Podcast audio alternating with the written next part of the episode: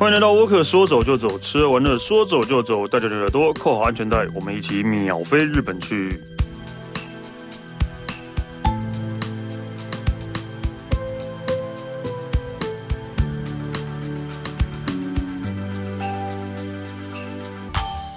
大家好，我是史丹利。呃，今天我们来聊一个，其实我真的觉得全世界大概只有日本人在疯的东西，然后没有其他国家会对这个东西那么的重视。对，就是，但我不知道，就是一个一个一个头衔啦，对吧？算是一个头衔啦。那其实呃，要申请的话，也不是说太难吧？但应该还是应该，我觉得还不是太难。等下等下我们可以来讲，就是我们接下来要讲日本。跟世界遗产的连接，对，我们今天就呃欢迎我们最熟悉的 Alan。Hello，大家好，我是 Alan。因为我真的觉得不难的原因，是因为日本的世界遗产大概有超过百个以上了吧？有吗？一百？对啊。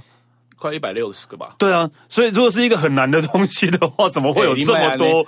也不是 随便随便就说你说想要登录就可以登录世界遗产的啊。而且每一个，而且想要登录世界遗产，它一定有不？我觉得特色不能只有说用特色而已，因为它的难易、它的申请的难易度，以及它的这个不管这个地方或者说这个大自然环境或者什么各方面，它的存在感是非常的重要的。对，世界遗产是根据联合国那个教科文组织，然后它的审查才会成为的世界遗产这样。没有错，没有错，没有错。对，然后他们可能就是，就是台湾有世界遗产吗？没有。对啊，但是我有一次去工作的时候，然后就是我们刚好，反正因为去哪里我不知道，但是我们就是有聊，就是要去参观一个世界遗产的一个景点。嗯，然后在讲完之后，就有一个好像是地理老师就来跟我讲说：“启明，你知道吗？哦。”各位观众朋友，我也不名叫做张启明哈，然后就一个一个一个老师，地理老师跟我讲说，启明你知道吗？其实我们台湾最有机会可以拿到世界自然遗产的地方，就是华东地区啊，对。但是我们政府根本都不 care 的，对，就是就所以我就说，其实就是我不知道各国怎样，至至少台湾没有在 care 世界遗产这个东西啊。嗯、但因为如果常去日本，知道是日本他们会对世界遗产很重视，是哦这个地方是世界遗产，然后就会哇就变成一个观光景点。但是我真的觉得它有存，就是说，就是它存在，它有它存在的一个一个一个必要性。当然了，当然了。你看，好，先你看世界自然遗产也啊，世呃世界遗产也好，甚至之前还有所谓的十全球十大奇迹，是不是？世界世界十大景，嗯，嗯，十大奇景，嗯，对，其实你看，讲到世界十大奇景，跟其实它有部分它也是在世界遗产，也在世界文化遗产。你看，好，我们讲世界文化遗产好了，以我自己个人来讲，让我看过我我自己个人我看过我最感动的，我第一个看到世界文化遗产是五哥窟。啊，那当然的，对啊。大家如果去过吴哥窟的话，你要知道吴哥窟就是当时拍那个《古墓奇兵》的地方，第一集，安吉丽娜·裘丽淘气 keep 第一集就是在这个地方拍的。吴哥窟为红，其实有一大部分的原因就是因为这一部电影的，对，因为《古墓奇兵》的关系。那其实如果你有去，为什么有？我觉得它有存在的原存在的必要性，以及它所带来的感动，为是是是为什么？我们讲说好吴哥窟，你看吴哥窟在西元六百多年的时候，它是被它西百六呃西元六百多年的时候建造的，嗯。之后是因为一个科学家莫名其妙的去发现到了这一个地方，嗯、但是这个事情已经是经过了一千两百年还一千三百年之后才去发现的。那如果你有看过吴哥窟的话，你知道吴哥窟它的一砖，它不是不是不是砖哦，它都是巨石去建构建盖出来的。对啊，那你看它的石头一搬运要怎么搬？二它要怎么叠？三它要怎么去雕刻出那么？栩栩如生，然后这么很真的就是很逼真的这样的一些石雕的一些一些雕刻的画像在上面，嗯、你要想。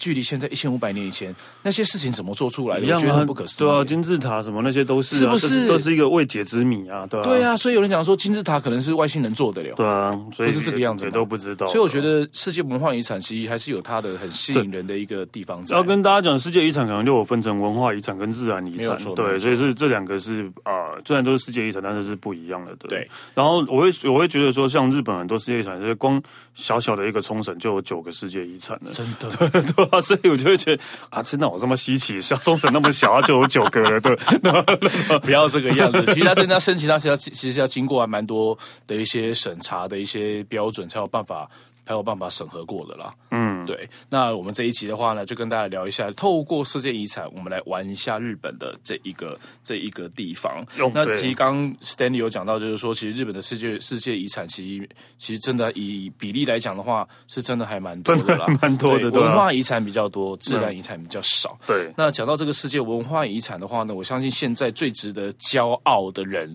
应该就是大阪人吧？哦，为什么？是因为呃，二零一九年的七月份的时候呢，大阪的这个地方叫做百蛇鸟股市古坟群，嗯，已经在二零一九年经过两年将近三年的一个时间，终于透过教科文组织的一个认可，成为了日本现在最新的世界文化遗产，就在大阪这个地方所诞生了。对。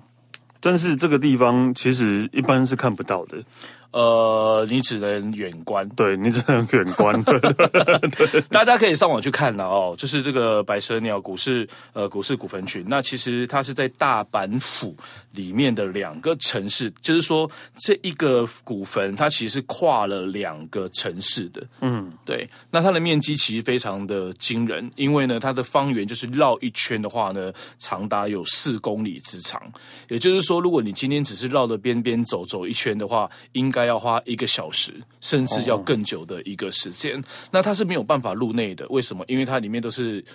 就是呃，葬了很多以前日呃美日本的一些天皇啦、啊，或者是说很重要的一些官人呐、啊、达官贵人，才有办法能够放在这个这个地方的。那既然叫做古坟，顾名思义，其实我们讲的比较更直白一点，这里其实收在都是坟墓啦，对 啦，蒙阿波啦，对，就是蒙阿波。那听说这个地方其实最早期的最早期的时候呢，有有多达两百多个人被葬到这个地方。但是后来经过最后的一些所谓的这个呃确定确定之后，这个数字呢，目前剩下的只大概只有四十四个。哦，对，就是有查有有发现到的。那其中呢，又以非常重要的一个天皇，其实大家会到会来这个古坟群来这个地方参观，通常都是为了这个天皇而来，就是仁德天皇。嗯，哦，就是仁德天皇。仁德天皇其实是在西元呃，好像是五百多年，但是他是日本的第十六代，日本第十六代天皇。嗯，对，第十六代天皇。那他的坟墓呢，也是他的坟墓，我们讲陵寝的，这样会比较好听。Okay, 那因为呢，这一个地。这个陵寝，呃，这个仁德天皇的陵寝呢，其实是在这个古坟里面面积最大的，非常非常的大，多大呢？它长达四百八十六公尺。哦，一个光它的哦，一个光它的陵寝，对，嗯、对，就四百八十六公尺。所以顺道跟大家提的是，呃，这个古市古坟群，这个古坟群是全世界三大古坟。哦，第一个就是现在大家所看，所现在在跟大家聊的这个白蛇鸟古坟群。嗯、另外一个，刚刚 Stanley 也已经讲到了，就是埃及金字塔。对，第三个是哪一个？秦皇。对，对就是秦始皇。好，所以秦始皇的陵寝、埃及金字塔，以及现在我们在跟大家分享这个所谓的古坟群，是日本呃，是全球的三大古坟。好，三大股份。嗯、那因为呢，这个股份群我们没有办法进去的情况之下，那我就有看到周边都是好像感觉都是绿油油的一片，就是这样环抱。那我要如何去知道，就是说它到底有多大啊？Alan，你讲很大啊，啊，四公里一圈四公里啊，到底有多大？我要怎么去感受呢？很简单，因为呢，在这个地方，这个城市呢叫做萨盖伊，叫做界，界就是一个土布旁，在一个世界的界，这是萨盖伊。那萨盖伊他们有他们自己的区，呃，叫做市役所，也就是相当于我们的市政府这样的一个单位。市政府呢，它有一个展望台，其实你可以坐展望台到它的最顶端，它是对外开放的，你就可以从那个展望台那个地方，可以整个由上往下鸟瞰整个古坟群，你就可以知道那个古坟有多么的大了。那因为古坟是在，你就把它想象成它中，它是它周边是湖。然后古坟是在中间，所以它其实在旁边就是像壕沟一样，就是湖把护城河。对，呃，那那 OK OK，这个更贴切，就像护城河的一个一个感觉。那它的古坟的造型非常的有趣，因为你会看到它是上圆下方，其实就像一个钥匙孔啊。对，就像那个感觉，被回收洗那个收洗康港换。对，然后它全部就是被这个树的所包围着，所以其实你知道吗？你看，像我们不是有提供那个呃制作人有提供一张照片给你看，他为什么要提供一个对比照片给你看？是因为他每到秋天的时候，这个地方的红叶非常的著名。嗯嗯嗯。对，红叶跟枫红，每到了秋天，尤其是你夏天你看过，你秋天你再来的时候，它就会有一个非常大的一个对照的一个比例，落差，非常的大。嗯、所以其实有的人可能不是为了古坟，嗯、有的人是为他，因为他的这个红叶的景色而来的。对，那当然不用讲了，天皇一直在日本的心目当中是一个非常崇高的一个地位，所以也有的人来到这边就是特地来祭拜，就是仁德天皇，祈求平安。那当然有人看景色的啦。那现在更厉害的是，因为呢，在这个地方呢，有一个就是有一个古坟的一个博物馆，然后他们更屌的是，你可以透过 VR 的一个电影的一个方式，哦、你就像身临其境。因为我们刚刚讲到，你是不能进去不能进去的，对。但是你可以通过 VR 的方法，你就好像是自己人就在那个古坟里面再绕一周，然后做了一个很完整的一个参观。哦，这样还不错啊，对，我觉得真的还蛮就是。有一种感觉无所不用其极的方式，要让你了解一下这个古坟就对了。所以现在 Osaka 就是大阪人非常的骄傲。因为那么为了一个坟墓而骄傲，我跟你讲 真的，你只要跟你现在可能问大阪人，就是说你们现在最骄傲的事情就是什么？我们有世界文化遗产呢、啊。哦，对对对对对对对，对啊，因为你看他们在他们在奈良旁边，在京都旁边，啊、他们但是永远都跟世界文化遗产远远都挂不上。大大阪应该。其实跟不要说文化遗产挂不上，跟文化都挂不上了吧？而且连最重要的那个大阪城，我都觉得超没有看头的。大阪城真的很没有看头啊！哎，不，我跟你讲，连我当日本导游的人，我都觉得大阪城很没有看头，你就知道为什么。我有我有我有大阪城，我有去过了。对对对，反正你自己看过就知道了。对，大家去看过我知道。眼见为凭呐！对对对对对。所以我们先跟大家分享，就是日本他们现在最新的一个世界文化遗产。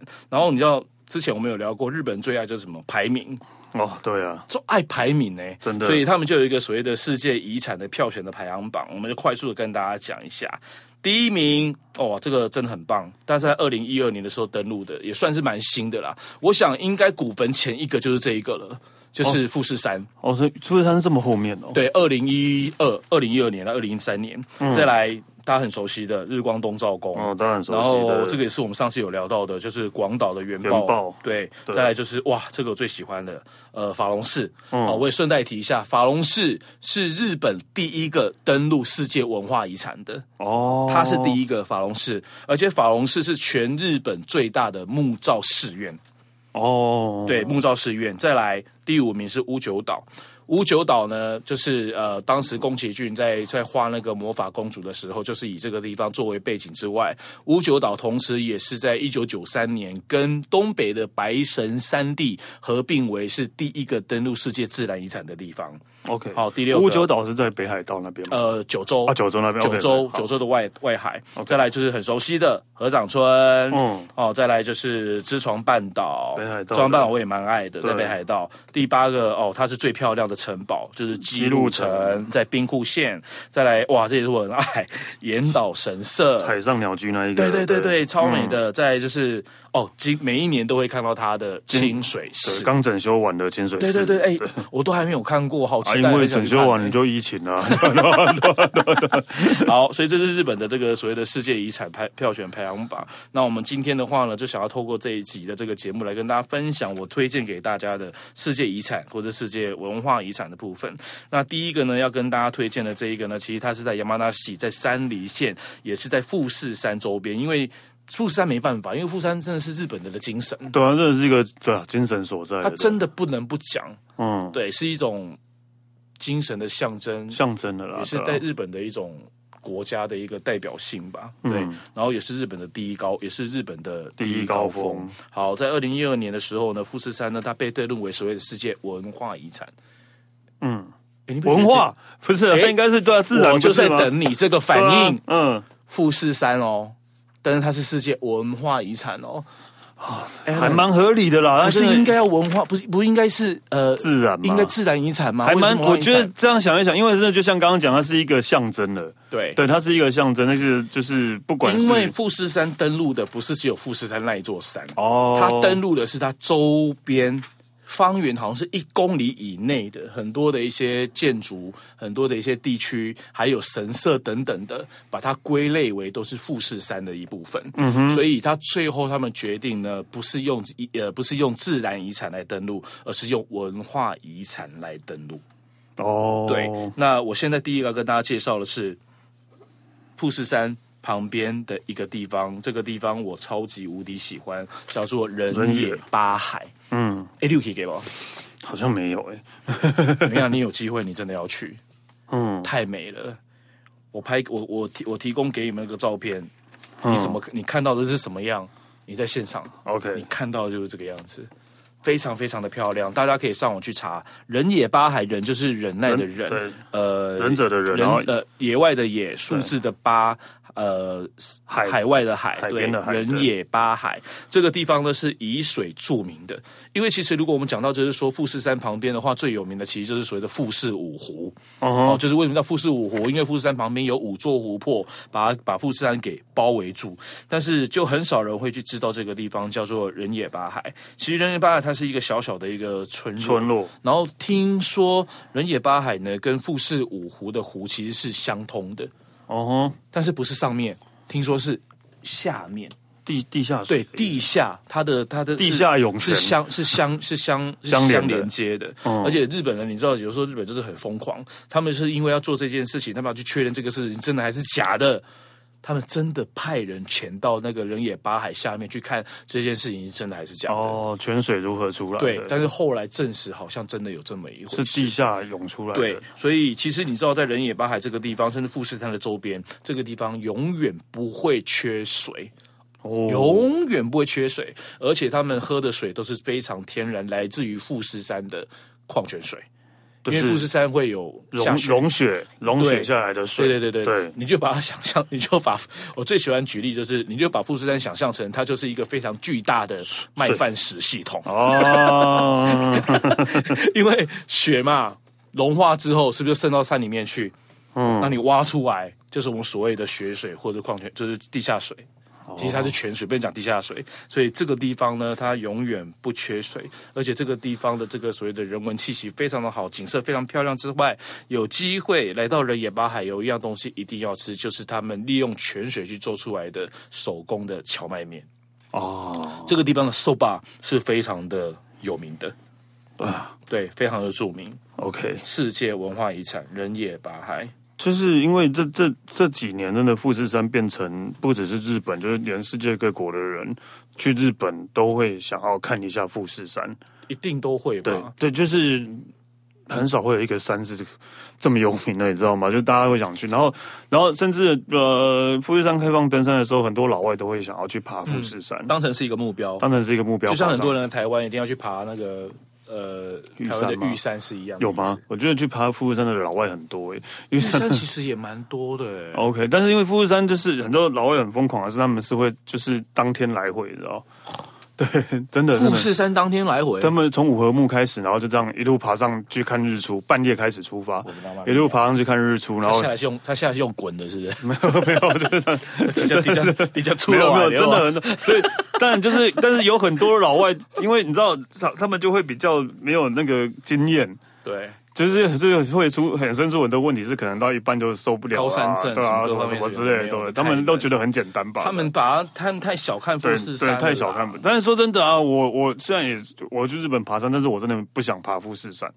原因是我真的看过太多富士山的沿途真的很丑，因为是火山，连个树树什么都没有，都是黑的，都是土的。所以我常我也跟客人讲，我说富士山你就远远看就好。对对对，你进去的话，真的都是土，都是土的，都是石头。而且富士山最漂亮的时候。就是它覆盖雪的时候，真的是是最美的。对对，而且它最美的时候就是叫做阿卡夫吉，也就是所谓的赤富士。嗯，就是当太阳的夕阳阳光照在那个呃有雪有雪的那个富士山的那个感觉，其实真的是美轮美奂，非常的漂亮。对啊，所以我们第一个跟大家介绍到的呢，就是位在山梨县富士山旁边的这一个人野八海。嘿那我们现在把这个地点呢，稍微的往最北边的地方稍微移动一下呢，要前往到北海道的知床半岛。就是知床就是那个破冰船那边嘛？呃，不是，哦，那边是属于，因为如果你有去过北海道的话，应该知道北海道它其实有分成四个区块嘛，嗯，一个是道南，道一个是道东，东。一个是道央，一个是道北。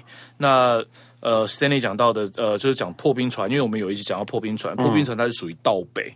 哦，那知床半岛是属于道东，哦，道东，因为它是东呃整个北海道最东边的一个地方。呃，我如果有如果我年代有记错的话，请大家呃就是多多包涵，因为我记得北知床半岛是在二零零七年还是二零零五年的时候登陆的，所以它已经隔了非常久，大概一二十年，已经很久没有水的自然遗产登陆。哦，之后就是呃知床半岛，因为北海呃日整个日本的世界自然遗产其实是可以讲得出来的，一个就是五九岛。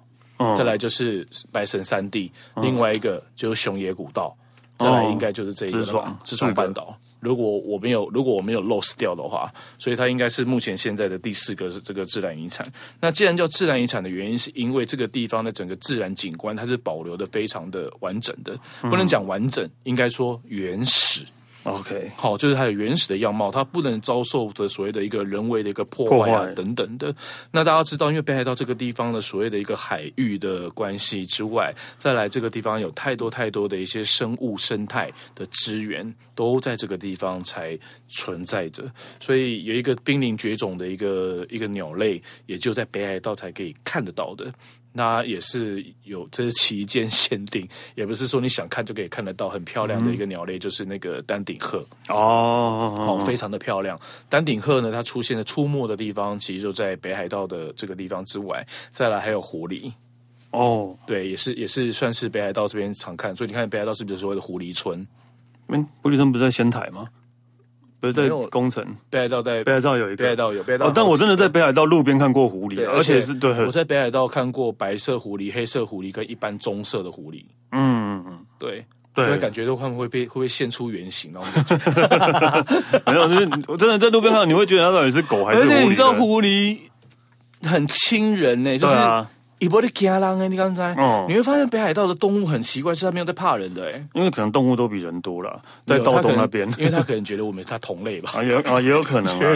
然后你知道我在赤床半岛这个地方看过什么吗？在赤床半岛那边看过熊哦，野生的熊。嗯，对，那因为知床这边最有名就是所谓的这个呃那个知床五湖，也就是说在这个知床半岛这个地方是以湖泊呃知床，我简单讲哦，知床半岛这边什么有名呢？海域之外，再来是以湖著名的，再来就是瀑布著名的，嗯，对，它瀑布非常非常非常的多，那一个高地的一个落差，以及春夏秋冬四季的一个变化所形成出来的一个感觉，再来就是你可以，嗯很多人来这个地方的目的是为什么呢？就是很他们。喜欢做健行，哦，对，他们会利用时间去走，呃，就等于是世界遗产或者走的国家公园等等的步道，因为他们步道做的非常非常的完善，完善，非常的完善。然后你就会看到大家都全副武装，然后呢，就是要去做那个登山健行啊等等的，都可以在赤床半岛这个地方。然后，呃，来到这边。呃，在知床半岛这边，或是在北海道的一些所谓的山区啊什么的，你都会发现一件事情，就是登山客他们身上一定会挂着一样东西——熊铃。没错，铃铛。那个铃铛要干什么呢？让熊知道有人哦，你不要来哦。对对对，你跟我讲的差不多，你让熊知道这边有人哦，但是我后半边不一样。你的食物在这边哦，不行，没有啦，其实好欧北控，对啊，因为对对熊来讲，你只要它它其实也是会怕人的，对，其对，其实对，所以它听到有声音，它就不会过来了。但如果你真的对峙的话，你觉得如果真的遇到面对面的话，真的觉得会有危险的话，才会攻击你。对对对，所以其实熊熊不可怕，人最你只要就是有熊铃的话，对啊对啊，就一般登山的人都会挂一个铃铛，然后就是对，就把熊要让熊知道，让熊说这边有人不要过来，不要过来，没有错没有错。然后呢，看到熊装死，那个真的是假的，假。的 真的是假的，大家不要在身边装死。我都想说，你只会死更快。对，我就跟客人讲说，我因为我有时候我们就跟想要跟客人互动嘛，我就说，哎，来，我们来问，我们来问问大家，看看大家对于这方面的这个尝试，看大家充不充充不充分。嗯啊，如果假今天如果你遇到熊的话，你应该怎么自保？对，或者说你要怎么逃？你要怎么用什么方法来逃跑？我跟你讲，每一个客人的第一个答案都是装死。然后我就说，你装死，你就是找死，你就死更快。对，你就是活生生的把食物放在他面前让他吃。然后再来第二个答案就是说爬树，爬树。我跟你讲，太多，你不要看熊。好像体格这么的高大，好像他他很他好像呃动作很不灵活。嗯、我跟你讲，熊很厉害的一个特技就是爬树。再来，没关系，他那么的壮，重量这么的重量这么的大，我 我们来跟他比赛赛跑，赛跑看谁跑得快。哦、你跟他跑看看啊？对啊，他四只脚有两只脚，你要怎么跑？你知道你知道熊一百公尺可以几秒跑完吗？我不知道，十五秒哦。熊熊最快时速可以长可以高达一二十公里，嗯，所以你什么都都不能都都不能做。所以当你如果遇到熊的时候，当然这是专家啦，还有现场状况不一样了哦，这只是参考而已。专家说，如果你真的在野外，如果看到熊的话，当然不要遇到最好了。如果遇到的话，你绝对第一件事情绝对不能背对它，对，你一定要面对，一定要面对它，因为你才知道它干嘛。你背对你后，除非你你除非你后后脑勺有长长眼睛啊，你就是要面对他，你要看着他，然后你不要任何的动作，嗯，因为刚刚你有讲到嘛，你有动作，他会以为他就有你要攻击他，你要侵犯他，对对，所以其实就是以不动，以不变定在应万变，就是都不要动，然后看着他，然后再看后续后续怎么发展。但是有的时候有人讲说，还有另外的方法，就是如果你刚好就近旁边有所谓的水，是不是？嗯，河水或者什么的话，跑到水里面。哦，这我就不知道，因为它聚水。哦，对，一般的、一般的熊胃，所以你去看它抓抓鱼都在河边。因为刚刚我们的制作人那吼那吼一样，我都知道他在干嘛。都在河边，对。对，你会想说，对，你去看熊，它不会在河中央，对，它不会下水。你去看它都在石头上，嗯嗯，或是河边。一般的熊喂水，然后我，然后我客人，你知道有的客人就很机车啊，他说不会啊。北极熊会游泳啊？废话，北极熊啊！我现在在跟你讲一般的熊嘛，对，所以其实它有它的一些 一些方法的啦。OK，好，重点是，对，突然变成登山小常识，对对对。所以，所以你如果是真的是很喜欢，就就是那种大自然环境，那种很原始的这个样的一个部分的话，其实我觉得日本半岛是一个很棒的选择。所以我我想问一下，就是所以就是到处都可以看得到，就比如说开车在路上就可以看到这样吗？不一定。不一定，不一定，有的时候真的可以哦。哦，像像有时候不用去特定的地方这样的，对。你知道，有的时候我们在那个行驶在山区，就是属于国道或者高速公路的时候，嗯，很好笑，就是说，他一般来讲，我们都会要当心行人，对不对？嗯，没有。哎呦，当心当心鹿，对，当心狐狸，当心熊，对。对，然后我们在路上，我最常看到的就是熊，呃，不不不，最常看到就是狐狸，还有还有那个虾夷鹿啊，虾夷路很大，对，虾夷路。哦，为什么叫虾夷？因为以前北海道叫虾夷共和国，嗯，对，是之后才改名叫做北海道的。所以说，因为旧称的关系，所以北海道这个地方最有名就是虾夷熊，还有虾夷路。虾夷熊，棕熊吧？棕熊，棕熊就虾夷，就是西库吗？对对对，或者棕熊，或者是虾夷熊，对对对。所以这是算是日本的近期的吧？虽然已经十多年前的啦，就是近期的一个世界自然遗产，也很推荐大家可以去参观一下，非常漂亮的地方，在北海道。好。对，OK，那我们现在蛮想去的，对，可以看到那么多动物，还蛮想去的。哎，其实真的还蛮，我觉得真的还蛮棒的啊。OK，对啊。然后下一个，下一个的话呢，哦，我们可能要再来讲，可能要讲一些比较文化、比较深、比较深层文化的一个部分。这个地方也算是我自己还蛮还蛮喜欢的。当时呢，为了要就是要要。推荐这一个这一个把要推荐它成为世界文化遗产，其实当地人真的是真的是尽心尽力，花了非常多的时间来推动。这个地方在哪呢？在伊瓦特，在岩手县。嗯、我不知道大家有没有听过，这是一个非常，它是一个佛教。呃，佛教气佛教气息非常浓厚的一个城市，叫做平泉，和平的平，然后泉水温泉的泉，叫做平泉。那平泉这边呢，被登录为世界文化遗产的原因，是因为这边有一个非常重要的一个寺院，也是听说也因为它的关系，一直保佑着、守护着平泉市这个地方长达一百多年的一个太平盛世。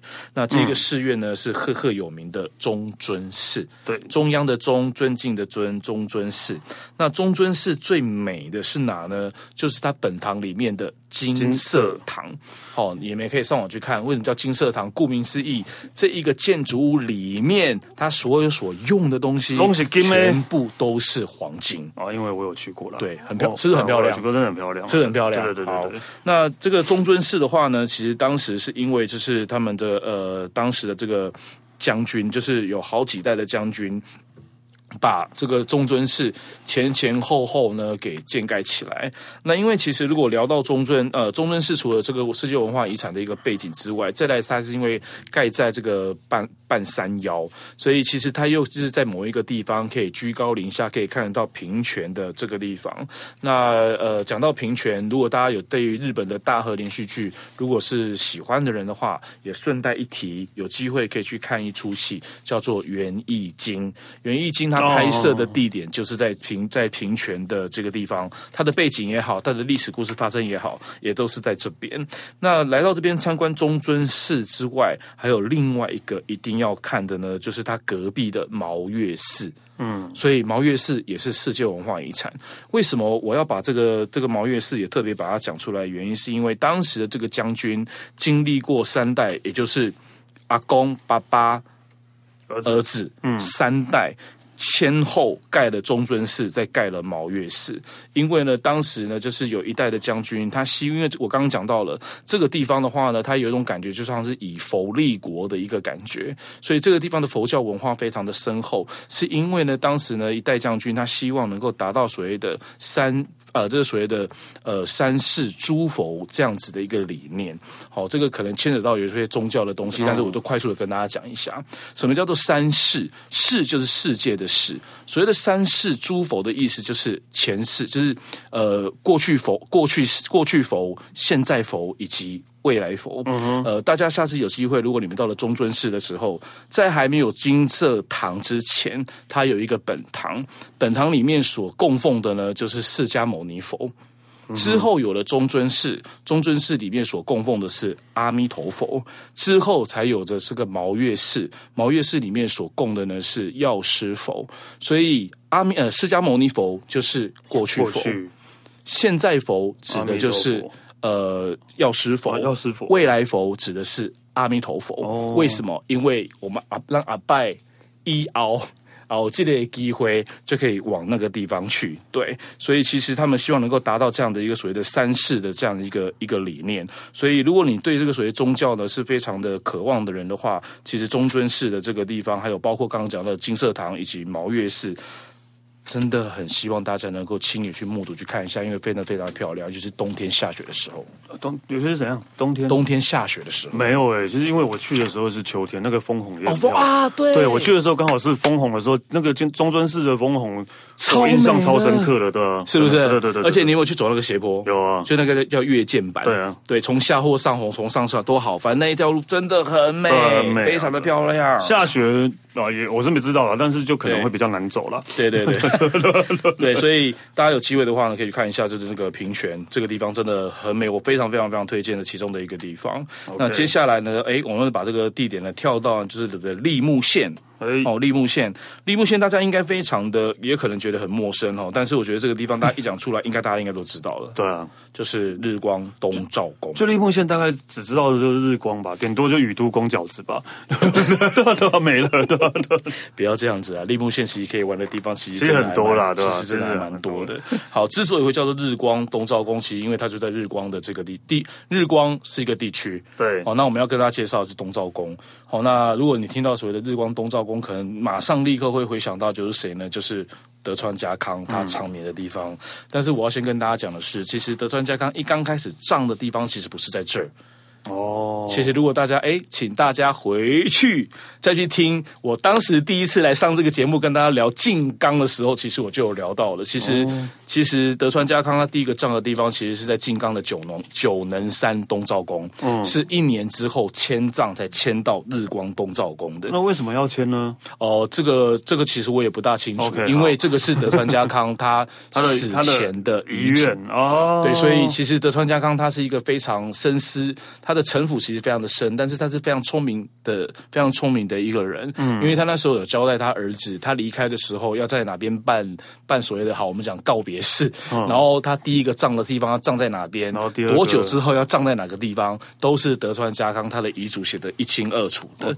好，所以之后呢，他就迁葬到日光东照宫的这个地方。那日光道中东照宫，他被誉为是连老天爷都会觉得嫉妒的。一个完美的一个建筑物杰作，嗯，东照宫，因为当时因为德川家康没办法，因为德川家康他是日本应该算是最最有名、最伟大的将军。将军，嗯，所以当时他的儿子要盖这个给他老爸的时候，其实他是花了非常多的时间跟精神的，所以他找来的不管是所谓的油漆匠。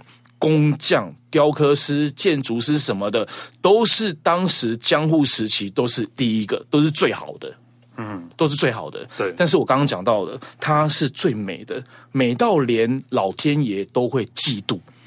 但是老天爷可以、可以、可以、可以触犯吗？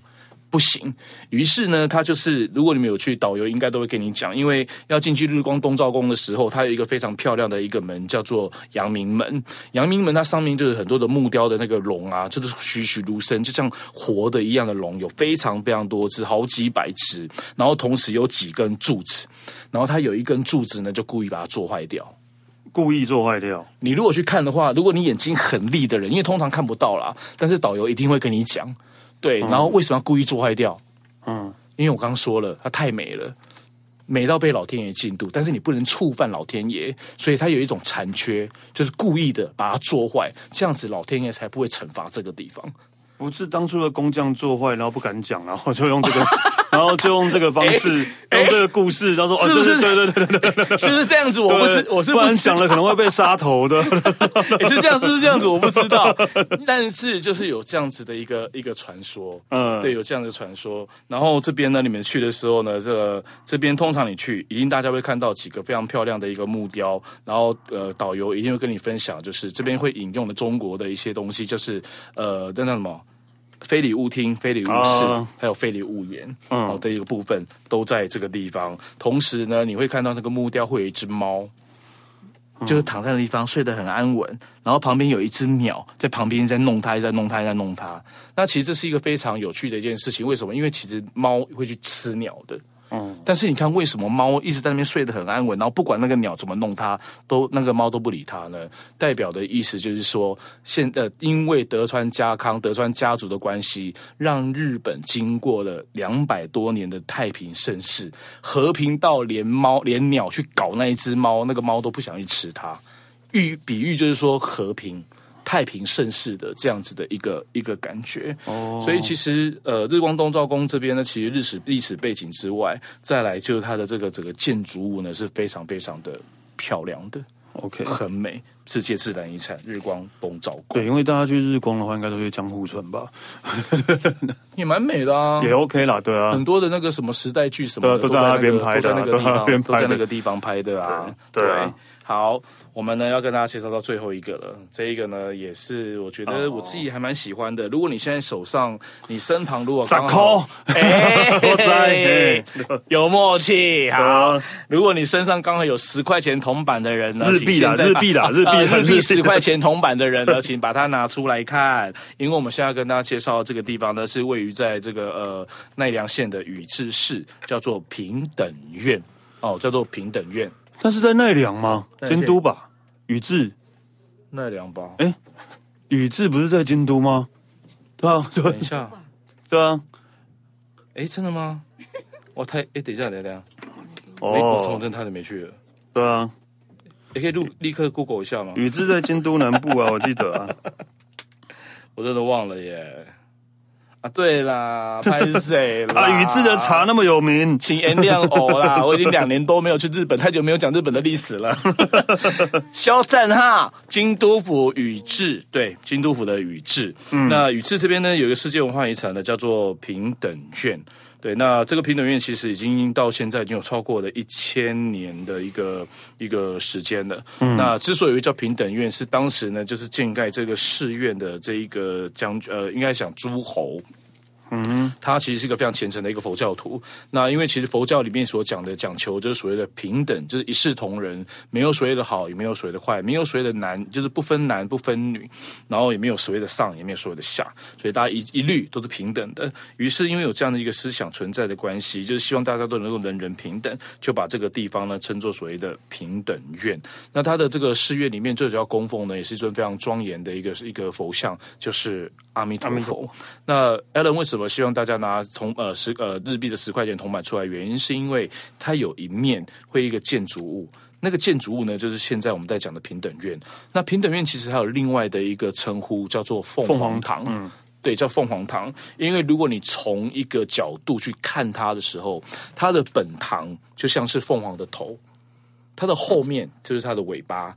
两边的走廊就像它的翅膀，所以就像是一个凤凰坐在那个地方，所以呢就把这个地方的另外一个呃把这个寺院有另外一个称称呼叫做凤凰堂。对，所以十块钱铜板上面所刻上去的那个印上去的那一个呢，就是位于在京都府宇治的凤凰堂。对，因为我有去过了，对，然后我也真的很蠢的就拿了十块在那边比较，干嘛会很蠢？啊，就真的就是这个样子啊，对，是真的是这个样子。没错啦，对吧？但，很漂亮啊，很漂亮，真的很漂亮。而且这个呃，因为它旁边那个湖水嘛，所以那个倒影啊，对对对对对对。然后然后黄昏或是早上的那个感觉又不一样，很不一样。因为我有一次，我们有一次其实是一大早就去拍那个日，就是拍它那个日出的日出哦，对啊，因为。要拍照要用嘛，所以不就是尽量要避开人的关系，嗯，所以我们就很早就进去那个这个这个平等院，然后把它最漂亮的那个，就是你刚刚讲到的那个倒影，哇，那个感觉拍出来真的是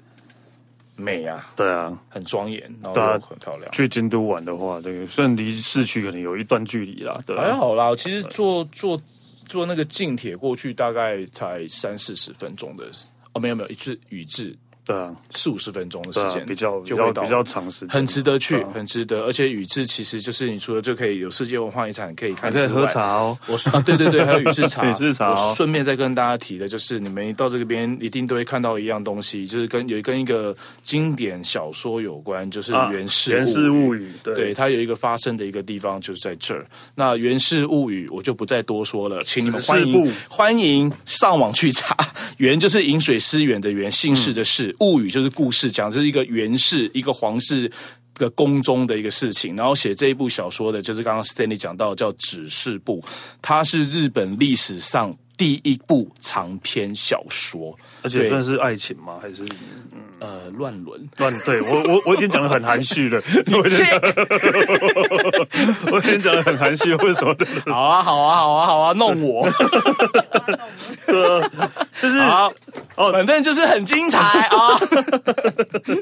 那个什么，如果我突然想到，因为刚刚讲到《源氏物语》日币两千元的话，我记得它的一面是首里城，一面就是指示部。呃，原是是吗？哎、欸，我我我跟你讲，我真的没有，我很少，我几乎没有用过两千元日币。嗯，我真的没有，我几乎没有用过，因为我还蛮常，不是，也算蛮长嘛，对，算是蛮常拿到两千块日币。原因是因为那个那个冲冲绳。因为它它的它的正面是首里城哦，所以日本人不太用，但冲绳人很爱用，所以在冲绳就本州人都很少在用。对，本州人很少在用。对，就像我们台湾也是啊，没有人会用两千块两千块的台币啊。